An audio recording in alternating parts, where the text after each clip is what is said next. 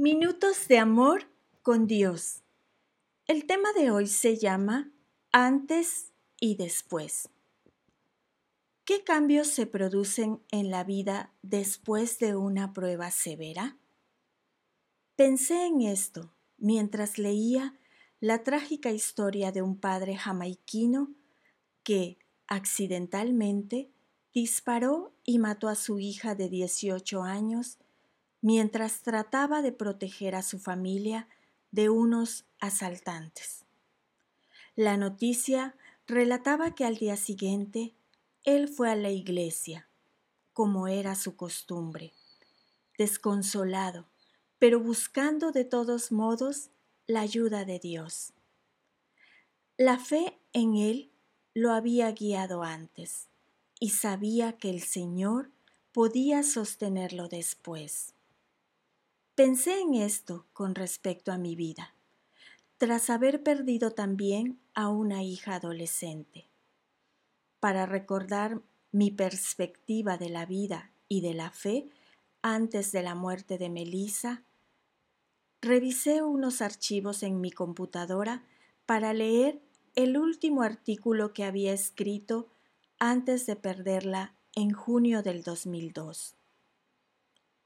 ¿Cómo se relaciona lo que expresé entonces con lo que ahora sé? ¿La prueba severa cambió mi concepto de la fe en Dios?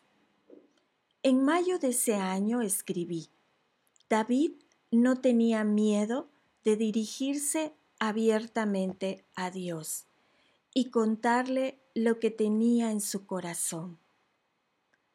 Nosotros no debemos tener miedo de decirle al Señor lo que está en el nuestro. Antes de atravesar momentos difíciles, me presentaba ante Dios y Él me escuchaba. Después descubrí que Él sigue escuchando y que consuela y nos sostiene. Por lo tanto, continúo orando con mucha fe. Nuestra fe permanece intacta y se fortalece porque Él es el Dios del antes y del después.